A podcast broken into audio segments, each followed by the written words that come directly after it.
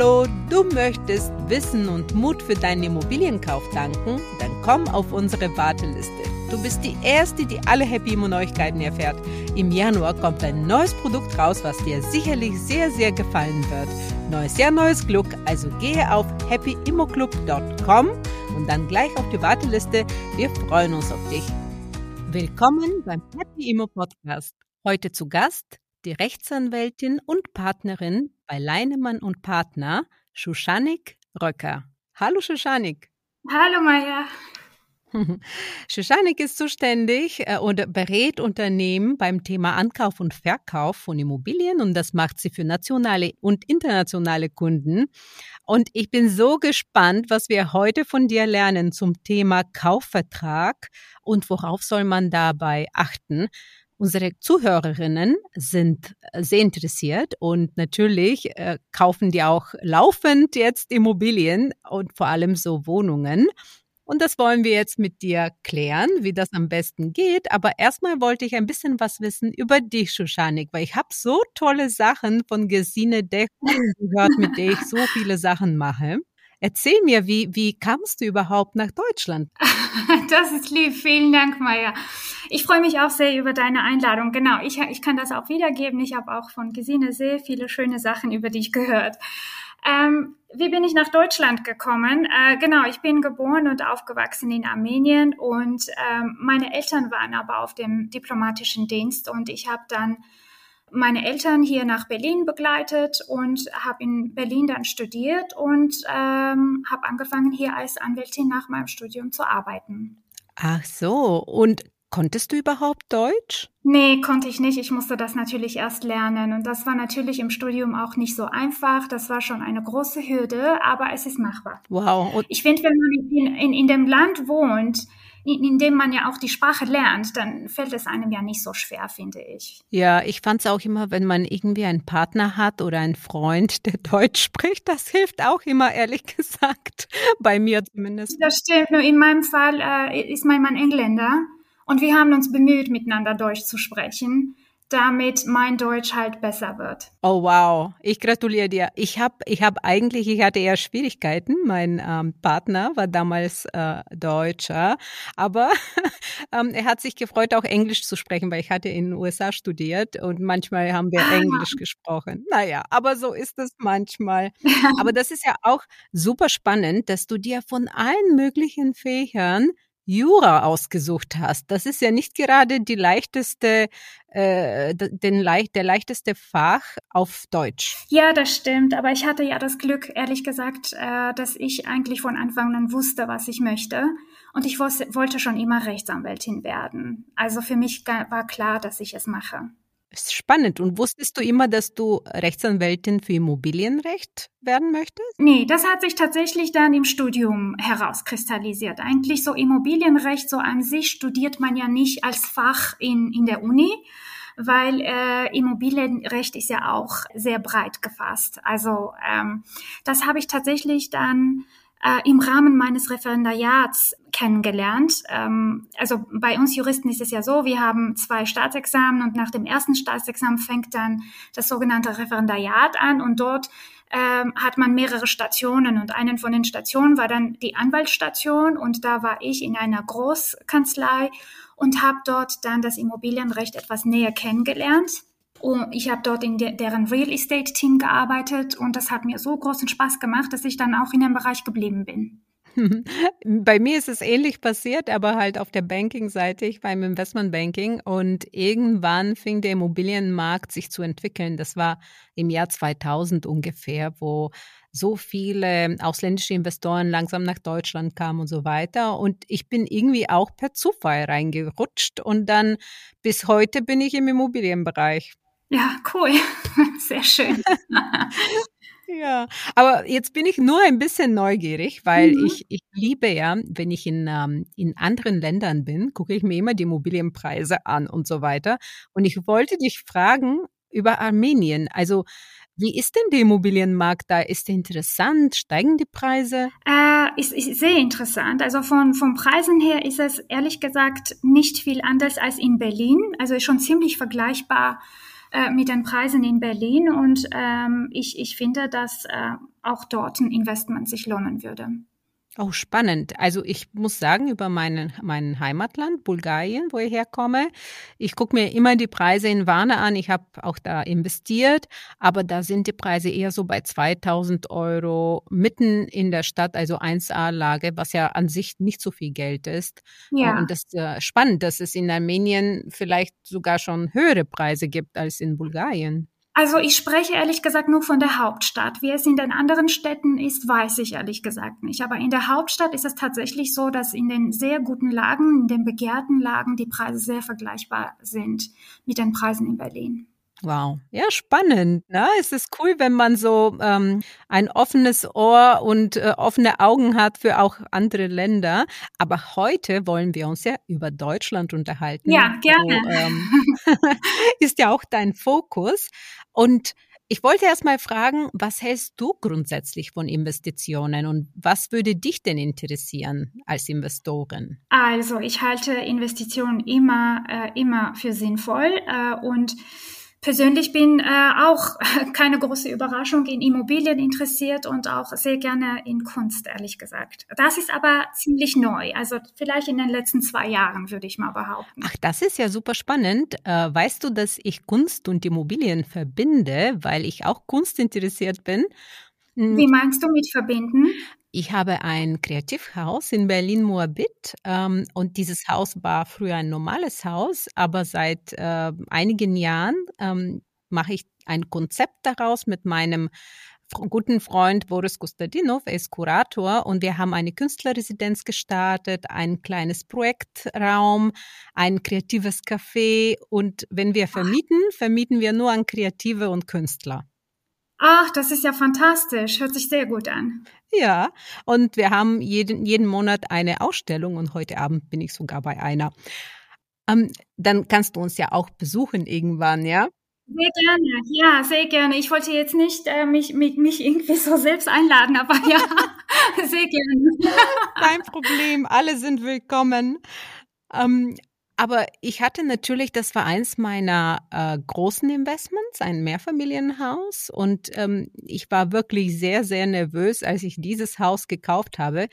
Tatsächlich, das war ein Objekt, bei dem ich wirklich auch rechtliche Beratung in Anspruch genommen habe, weil das mein erstes Mehrfamilienhaus war. Aber ähm, davor habe ich einzelne Wohnungen gekauft und ähm, da habe ich eigentlich äh, mich nur auf die Notarin verlassen, mit der ich das gemacht habe. Und dazu auch würde mich auch deine Meinung interessieren. Wie würdest du es denn machen, wenn du Anfängerin wärst? Würdest du bei der ersten Wohnung eine Anwältin nehmen oder würde dir die Notarin ausreichen? Ja, das finde ich eigentlich eine sehr wichtige Frage. Äh, ich würde auf jeden Fall äh, empfehlen, eine Anwältin zu nehmen. Nicht nur eine Anwältin, sondern auch einen Architekten oder einen anderen Sachverständigen und äh, äh das Grundstück und die, die Immobilie insgesamt äh, ordentlich vorher prüfen. Also ich finde, das ist äh, ein sehr wichtiger Aspekt. Ähm, für mich, ich weiß, dass viele Anfängerinnen dann denken werden, ah, ähm, da fehlt mir vielleicht das Geld dafür oder es, ist, es wird mir dann viel zu teuer, aber das ist für mich äh, eigentlich ähm, Teil von, von Investment. Das gehört zum Investment. Und wenn man jetzt irgendwie so denkt und, und sagt, no risk, no fun, ehrlich gesagt, halte ich nicht viel davon, weil wichtig ist es ja, vor einem äh, eine Investition erstmal äh, alle Risiken zu erkennen, diese richtig für sich zu kalkulieren und dann kann das Investment Spaß machen. Aber nicht investieren und dann später vor vollendeten Tatsachen sitzen oder halt erst dann Rechtsanwälte einschalten, wo es womöglich auch schon zu spät ist und man nichts mehr machen kann. Also ich empfehle da, ähm, es, es gibt ja diesen Begriff Due Diligence. Ich empfehle, das ist so, so eine Sorgfaltsprüfung und das empfehle ich eigentlich jeden Anfänger, nicht nur Anfänger und Anfängerinnen, sondern auch alle, die investieren. Das heißt, ähm, man macht äh, eine sogenannte juristische Due Diligence und technische Due Diligence.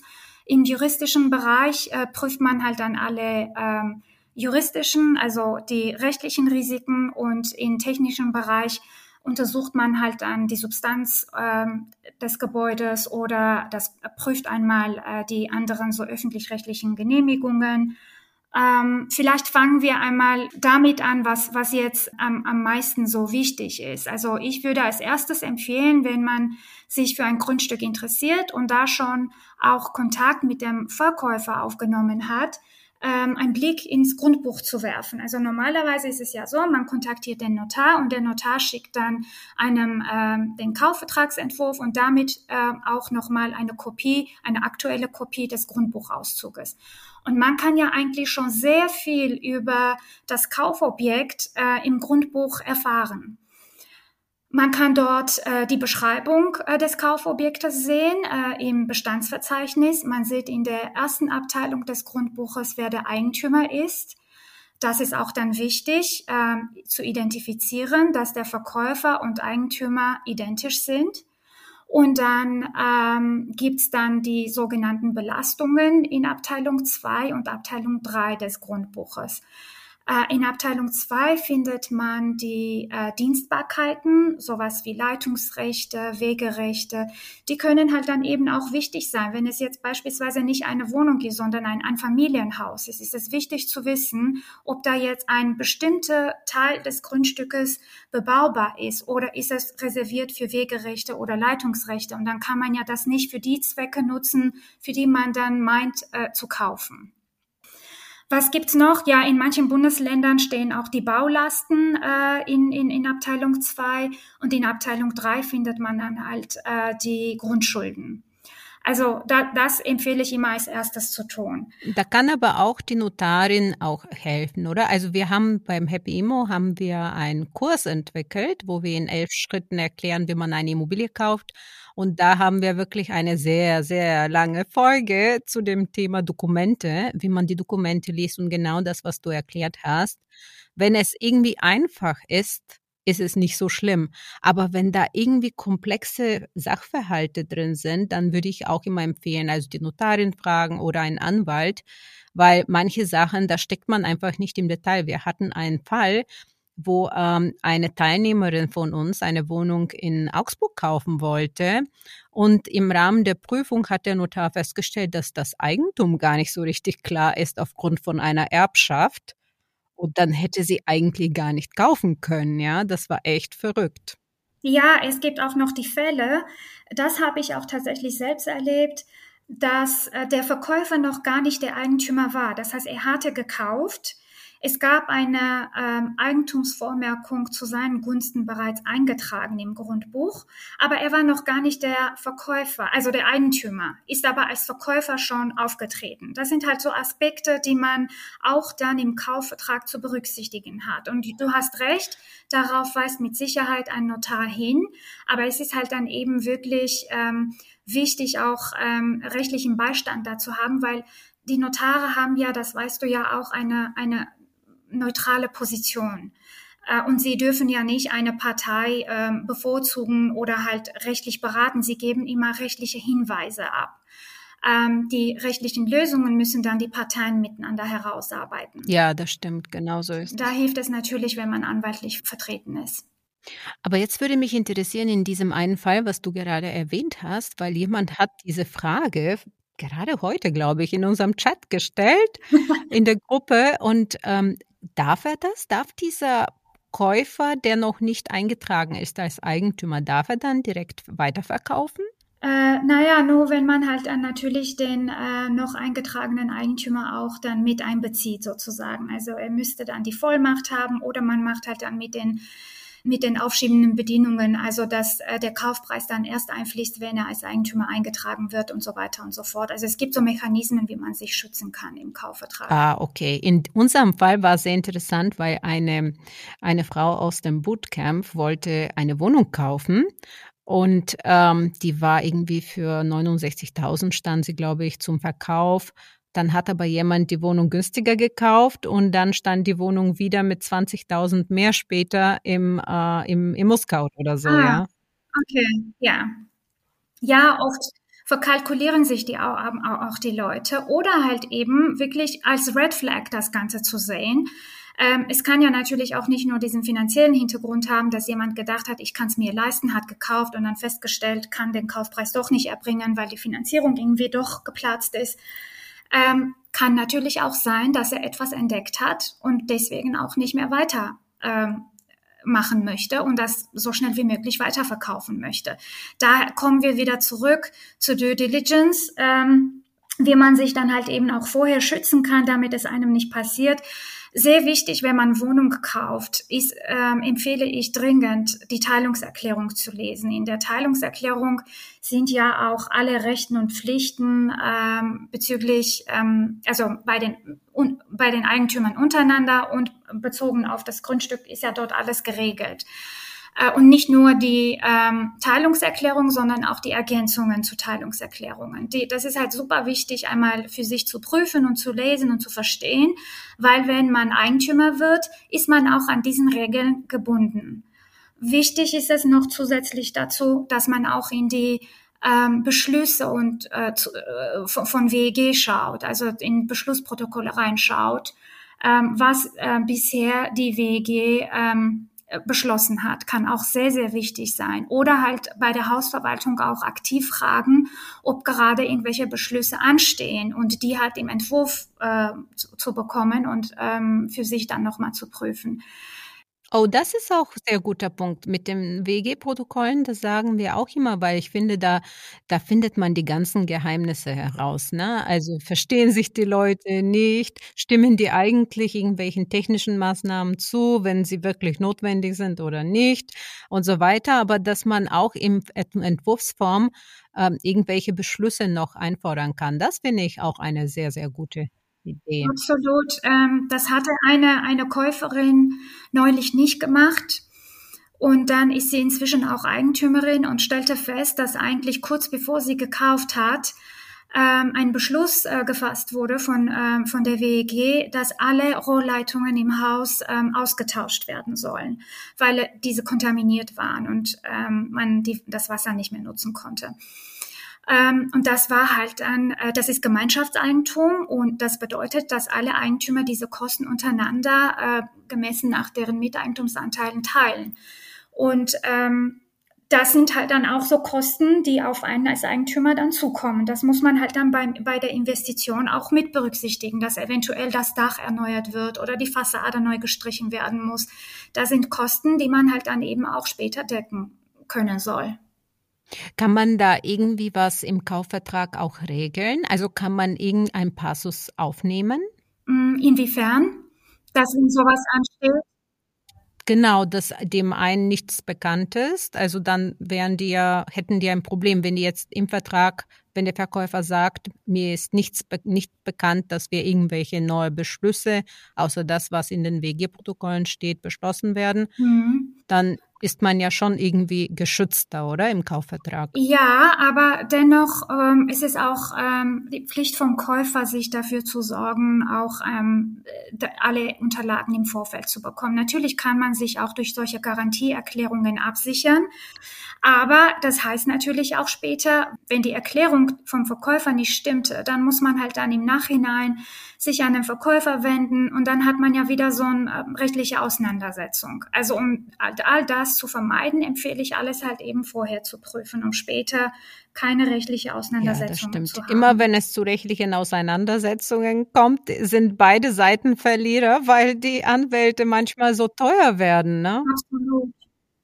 Absolut. Es ist teuer und wenn es vor Gericht landet, dauert noch ein äh, paar Jahre. Also dann macht so eine Investition natürlich auch keinen Spaß mehr. Und dann vielleicht als Anfängerin verliert man dann die Lust und, ähm, und den Glauben und möchte dann nicht mehr investieren. Also ja, ich finde, es ist schon total wichtig, alles von Anfang an zu prüfen und alles richtig zu machen und sich die Zeit nehmen, die richtigen Berater holen. Also ich empfehle da auch dieses, was ich ähm, vorhin gemeint habe, diese technische Due Diligence zu machen. Das heißt, einen, einen Gutachter, einen Sachverständigen mitnehmen, einmal die Wohnung zu begutachten, ähm, dann, ähm, wenn es wenn jetzt der Käufer ähm, da auch irgendwelche Baumaßnahmen äh, durchführen möchte, dann soll diese Sachverständige natürlich auch diese potenziellen Maßnahmen prüfen, also die ähm, Machbarkeit quasi. Ähm, ist, ist das denn diese Maßnahme eine genehmigungspflichtige Maßnahme? Ist diese Maßnahme dann genehmigungsfähig? All das kann natürlich im Vorfeld schnell äh, geprüft werden. Wenn es jetzt ein Eigentumshaus ist oder halt dann ein anderes Objekt ist, empfehle ich da auch immer in so in die Bauakte zu schauen und ähm, um, um zu schauen, ob das alles halt dann tatsächlich auch legal gebaut wurde, weil man möchte ja auch nicht ein Haus kaufen und später feststellen, dass, ähm, sage ich mal, dass das Dachgeschoss gar nicht genehmigt war. Oh ja, wir haben nämlich gerade im Bootcamp auch eine Frau, die ähm, eine Wohnung im Dachgeschoss kaufen will. Mhm. Und es gibt ein Sondernutzungsrecht für einen Raum, mhm. das angeblich ausgebaut werden kann, aber wurde nicht ausgebaut im Rahmen des Ausbaus dieser Dachgeschosswohnung, die sie kaufen will. Und aber der Verkäufer verkauft dir die Hoffnung, ne, dass, dass sie da was daraus machen kann. Ja. Aber es ist ja oft so, ne, im Dachgeschoss mit den braucht man ja äh, die zwei Rettungswege und manchmal ist es gar nicht so möglich, die zu bauen oder und so weiter und so fort. Genau, also da gibt's ja auch in Bauordnung Berlin die Regelung, wenn man im Dachgeschoss Wohnungen kauft, muss man auch Aufzüge errichten. Und in dem Fall, äh, da müsste halt an die äh, Investorin auch einmal in die Teilungserklärung ähm, reinschauen und tatsächlich für mich, für sich dann halt eben auch so feststellen, ob sie das Baurecht hat. Denn Dachgeschoss ist ja Gemeinschaftseigentum. Um das umzubauen, müsste sie die Zustimmung von anderen Eigentümern auch haben. Und all das ist eigentlich im, müsste im Vorfeld schon in der Teilungserklärung festgehalten worden sein. Oder halt eben ähm, durch Vollmachten äh, die in den Kaufverträgen von den anderen Eigentümern äh, eingearbeitet wurden durch den teilenden Eigentümer. Also das sind halt dann schon so ein bisschen komplexe Themen, wie du siehst. Da finde ich ehrlich gesagt ganz gefährlich, wenn man ohne rechtlichen Beistand kauft. Ja, bei sowas ehrlich gesagt, ich, wir empfehlen auch unseren ähm, Bootcamp-Teilnehmerinnen und Frauen, die ihre erste Wohnung kaufen, sich nicht mit so schwierigen Fällen zu beschäftigen. Aktuell ist es ja sowieso einfacher zu kaufen als zu verkaufen. Also man findet auch einfache Wohnungen, wo alles auch in Ordnung ist. Und da sollte man als erstes kaufen, wenn man anfängt und dann dadurch Erfahrung sammeln und dann das nächste kaufen. Aber Bauthemen oder auch sogar Neubau, ne, wenn man von Bauträgern kauft, da bin ich auch immer sehr, sehr kritisch, vor allem in der Krise, weil einige sind jetzt auch wirklich pleite gegangen. Und ja, da hat man ja nicht so viel äh, ähm, äh, nicht so viel Sicherheit. Ähm, aber ich wollte dich fragen, weil du ja über die technische Due Diligence gesprochen hast, die technische Prüfung. Ja. Wie wird das gewöhnlich im Kaufvertrag abgebildet? Weil mein Eindruck ist, also die letzten Wohnungen, die wir so gekauft haben, waren immer wie gesehen. Ja, ähm, und das heißt, null garantieren für nichts. Was passiert, wenn doch irgendwas ist, wenn es versteckte Mängel gibt? Was empfiehlst du da? Genau, also so, so gesehen, ne, also so, es, es, es wird ganz oft so geregelt, dass gekauft wird wie gesehen. Und das ist auch gar nicht ungewöhnlich ähm, in den Kaufverträgen zwischen zwei Verbrauchern. Ähm, das heißt, wenn beide so Privatpersonen sind und kein Unternehmer und beruflich nicht ähm, üben kein Gewerbe aus. Ähm, und ähm, wie kann man sich da schützen? Schwierig. Wenn es versteckte Mängel sind, müsste man halt nachweisen können, dass der Verkäufer Kenntnis über diese Mängel hatte und diese dann absichtlich versteckt hat und nicht mitgeteilt hat. Und das ist halt in der Praxis tatsächlich sehr schwierig. Wenn man vorher Due Diligence macht und diese technische äh, Prüfung macht, und der ähm, Gutachter da war und ähm, ich sag mal einfach so erkannt hat, dass da eventuell ein Schimmel sein könnte in der Wohnung, ähm, was neulich renoviert war oder so, dann könnte man ja mit dieser Frage zum Verkäufer gehen und der Verkäufer müsste halt dann äh, ehrlich offenlegen, ob äh, da tatsächlich Schimmel gibt nach seinem Kenntnis oder nicht. Oft helfen halt dann diese Garantieerklärungen, aber wie gesagt, wenn jetzt später der Fall der Fälle eintritt, dann hat, hat man wieder so eine rechtliche Auseinandersetzung mit dem Verkäufer und hat dann Beweisprobleme ähm, zu beweisen, dass er das gewusst hat und äh, verheimlicht hat etc. Hm.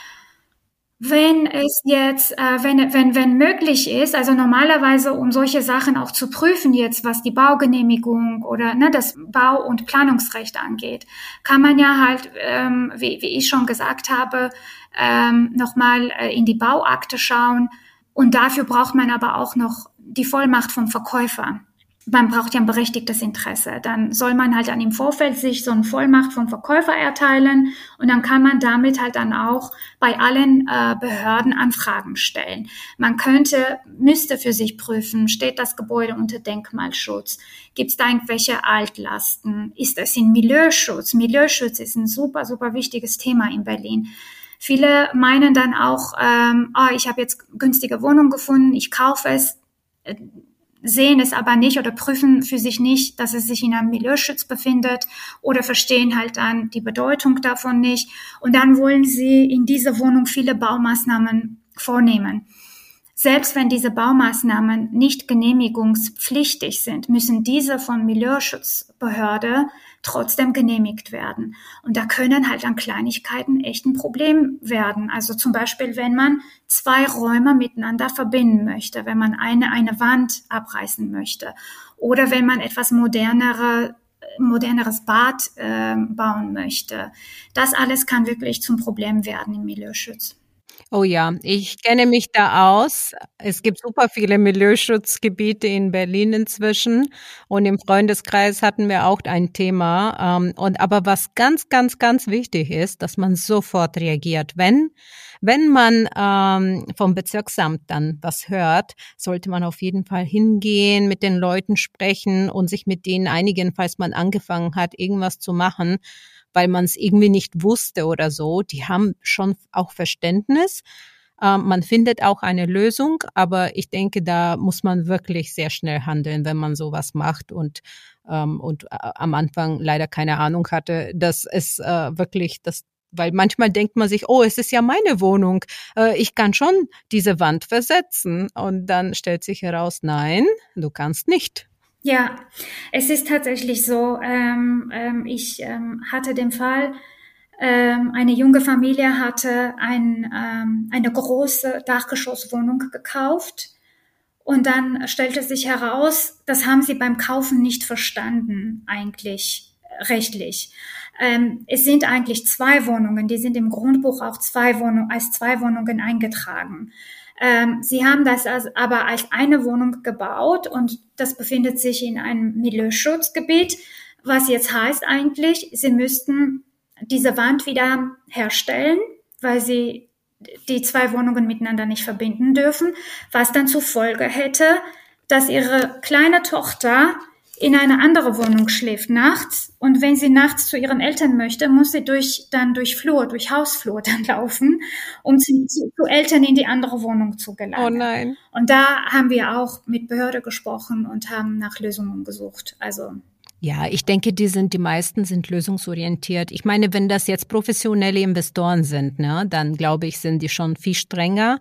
Aber so bei ja. einzelnen Familien oder so, die verstehen ja, dass man jetzt auch nicht alle, alle Gesetze in Deutschland, es gibt so viele Gesetze in Deutschland. Ja, ähm, und dazu komme ich jetzt bei dir. Also ich hatte, es gibt ja immer ähm, verschiedene Sachen, die hier in Berlin äh, rumkreisen. Das eine ist die Vergesellschaftung von Wohnraum und das andere andere ist das Thema möbliertes Wohnen. Und kannst du zu beiden was sagen, wie du, wie du das siehst, perspektivisch? Also ähm, eher zum Zweiten, weil ich da auch ähm, selbst ähm, Erfahrungen habe als Anwältin. Das ist halt dann wirklich, möblierte Wohnungen sind ganz großes Thema in Berlin. Wir haben hier das sogenannte Zweckentfremdungsverbot. Das heißt, dass die Wohnräume nicht gewerblich genutzt werden dürfen und nicht auch äh, mehr als drei Monate leer stehen dürfen. Das heißt, wenn jemand eine Wohnung kauft und meint, ach, ich habe da Zeit, kann ja noch in Ruhe renovieren oder ich habe gerade das Geld nicht, um das sofort zu renovieren.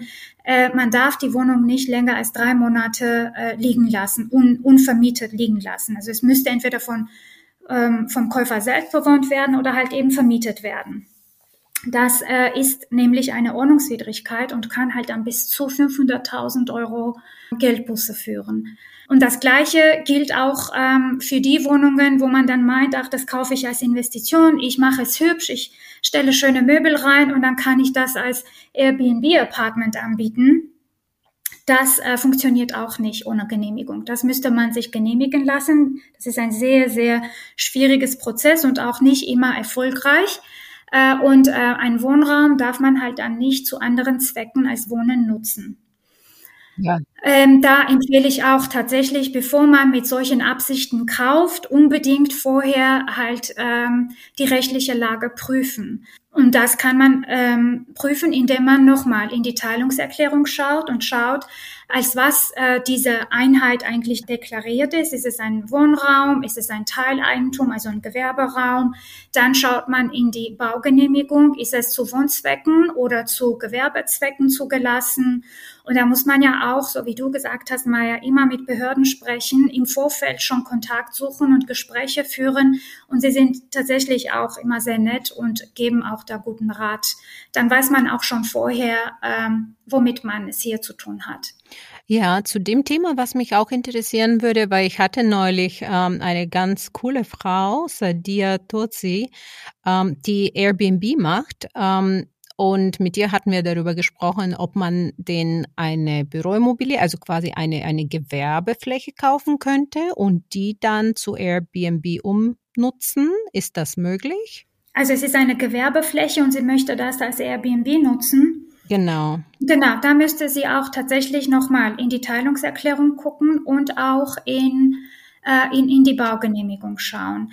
In den Teilungserklärungen wie gesagt, da sind auch alle Rechten, Pflichten, alle Eigentümer festgehalten. Kann sein, dass es eine Gewerbefläche ist, aber da steht, dass ausschließlich kurzfristige Vermietungen nicht erlaubt sind. Kann so eine Regelung drinstehen weil die Eigentümer sagen, ich möchte hier nicht jeden Tag fremde Leute reinkommen und rauskommen sehen. Oder viele kommen ja ähm, in, in, nach Berlin, um hier Spaß zu haben, ihren Urlaub zu verbringen. Und dann sind sie abends vielleicht auch laut, wenn sie nach Hause kommen. Und wenn es ein Wohnkomplex ist oder Wohngebäude ist, kann es ja halt dann natürlich für die Bewohner da auf Dauer anstrengend sein.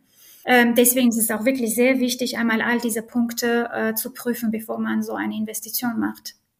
Und wenn es, äh, wenn das nicht äh, in der Teilungserklärung stehen würde, könnte man, müsste man trotzdem eine Nutzungsänderung machen, ähm, wenn man das als Airbnb. Das muss auf jeden Fall zu Vermietungszwecken, genau zu Gewerbezwecken und zu Vermietungszwecken zugelassen sein, auf jeden Fall. Okay, okay. Ja, sehr spannend. Und äh, das mit dem möblierten Wohnen, ich meine, auf Bundesebene will man ja auch irgendwie was machen, ähm, ist noch nicht passiert. Aber das Problem mit dem möblierten Wohnen ist ja nicht nur in Berlin, sondern auch in allen Großstädten Deutschlands aus meiner Sicht. Ne? Glaubst du, da kommt noch was auf uns zu? Ja, ich hoffe, dass, äh, dass das irgendwie auch geregelt wird. Ich finde, das ist eigentlich ein schönes Konzept. Ich verstehe aber auch, dass wir hier Wohnraummangel haben und ähm, auf irgendwie ähm, muss ja auch gewährleistet werden, dass man genug Wohnraum hat ist schwieriges Thema, wirklich sehr schwer, ja. Ja, wir sagen immer bauen, bauen. Das ist das, das, was am Ende wirklich den Wohnungsmarkt entspannen wird und nicht zum Beispiel Vergesellschaftung und solche Themen. Aber ja, die Immobiliensicht kennt man ja. Ähm, die Eigentümer wollen ja, ja, wollen natürlich auch eine gewisse Rendite haben, wenn sie Immobilien vermieten und und natürlich aber ist es ganz wichtig, dass wir auch weiterhin ähm, sozial verträglich das Ganze machen. Ja, sehr schön, Shushanik. Ähm, jetzt kommen wir langsam zum Ende und okay. ich würde ich würde mich freuen, wenn du uns deine Top drei Tipps mitteilst für Anfängerinnen, wenn sie eine Wohnung kaufen wollen. Also, Top drei Tipps. Mutig sein, verhandeln, und wie ich schon genug, äh, glaube ich, auch in dieser Folge gesagt habe, die Risiken prüfen, für sich richtig einschätzen und sich ordentlich beraten lassen. Ja, super. Lieben, lieben Dank. Ich freue mich, dass du auch das Thema Verhandeln gesagt hast, weil wir sehen oft, dass Frauen ähm, sich irgendwie nicht wohlfühlen zu verhandeln, aber verhandeln macht richtig Spaß. Das machst du ja Tag in Tag aus, oder? In deiner Arbeit. Ja, Das macht tatsächlich Spaß, kann ich, kann ich bestätigen. Es kann sehr anstrengend sein und es erfordert natürlich auch gewissen Mut und Erfahrung natürlich, ja. Ja. Mit, mit Erfahrung wird's besser. Ja, das, das ist genau in unserem Bootcamp, das kriegen wir ja wirklich live mit, wie die Frauen verhandeln, Erfolge erzielen oder halt verhandeln und am Ende die Immobilie nicht kaufen, aber bei dem nächsten Kauf fühlen die sich so viel wohler, den Preis nach unten zu drücken und wir sind so stolz darauf, wenn sie wirklich gut verhandeln und gute Deals machen. In diesem Sinne, ja. lieben, lieben Dank, Shashanik, dass du bei uns warst und äh, ich freue mich auf unseren Lunch. Vielen Dank, Maya. Ich freue mich auch. Danke, dass du mich eingeladen hast. Gerne. Ciao, ciao. Tschüss.